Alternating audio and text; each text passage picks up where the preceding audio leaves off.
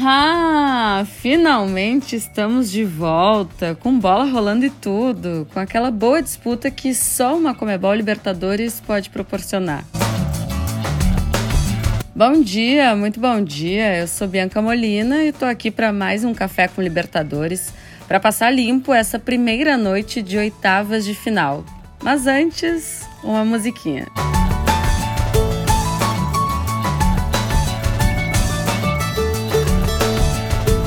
Atlético Mineiro foi o primeiro a entrar em campo, encarou o Emelec no Equador e, olha, até parecia em dado momento encaminhar uma boa e tranquila vitória. Abriu o placar aos 16 minutos com Ademir, terceiro gol dele nos últimos quatro jogos. Mas depois o Galo caiu muito de rendimento e não conseguiu manter a superioridade que era de expectativa. E acabou sofrendo mais do que o esperado, em três atos no segundo tempo.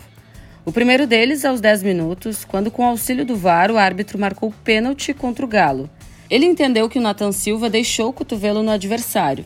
Aí o Sebastião Rodrigues empatou na cobrança. Como se não bastasse, 10 minutos depois, o Alain revidou uma chegada e foi expulso, também com a ajuda da arbitragem de vídeo. Mas mesmo com o jogador a mais pelos últimos 20 minutos de jogo, o Galo poderia ter saído com a vitória. O Hulk sofreu pênalti aos 40 minutos, mas mandou fraco e no canto esquerdo. O goleiro defendeu, e aí ficou por isso mesmo, 1 um a 1 um no Equador. Mas um dado aqui sobre o Hulk. Ele desperdiçou as três cobranças que teve pelo Atlético em mata-mata de Libertadores. Contra o Boca nas oitavas de final de 2021, contra o Palmeiras na semi do mesmo ano e agora contra o Emelec. O Galo volta a campo para o jogo de volta terça-feira que vem, 7h15 no Mineirão. Lembrando que não tem mais o critério de gol qualificado.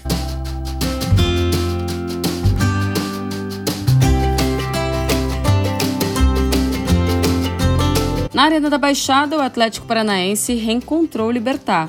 Para quem não lembra, os times estiveram no mesmo grupo na fase de grupos dessa edição mesmo. E agora, no primeiro jogo do mata-mata, deu furacão. Em casa, o time comandado pelo técnico Luiz Felipe Scolari venceu por 2 a 1. Os gols foram marcados pelo jovem joia Vitor Roque e Nico Hernandes. Villalba foi quem balançou as redes pelo lado paraguaio. E olha, os números do Filipão pelo Atlético têm chamado a atenção. Desde que assumiu o time foram 14 jogos, 10 vitórias, 3 empates e só uma derrota. Faz um baita trabalho até aqui. Na próxima terça, dessa vez no Paraguai, o Atlético vai para o tudo ou nada pela vaga para as quartas de final. Qualquer vitória ou empate garante a classificação brasileira.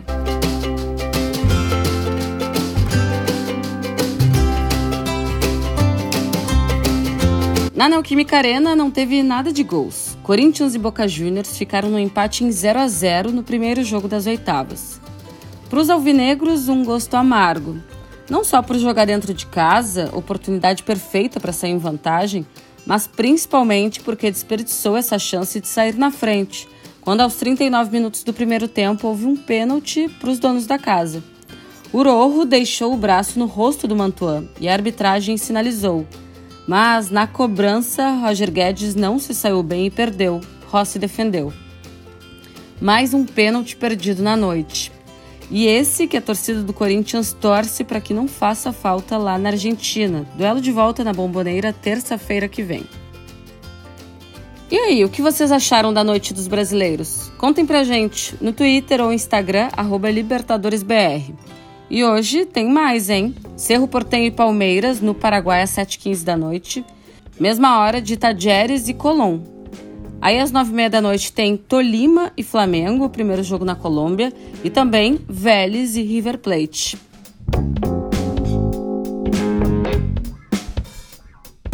O único jogo dessa fase de oitavas de final que acontece na quinta-feira é Estudiantes e Fortaleza, primeiro jogo no Brasil, no Castelão. Então é isso, mais uma edição de Café com Libertadores para conta. Um bom dia, uma excelente quarta-feira para vocês, se cuidem, um beijo e até a próxima.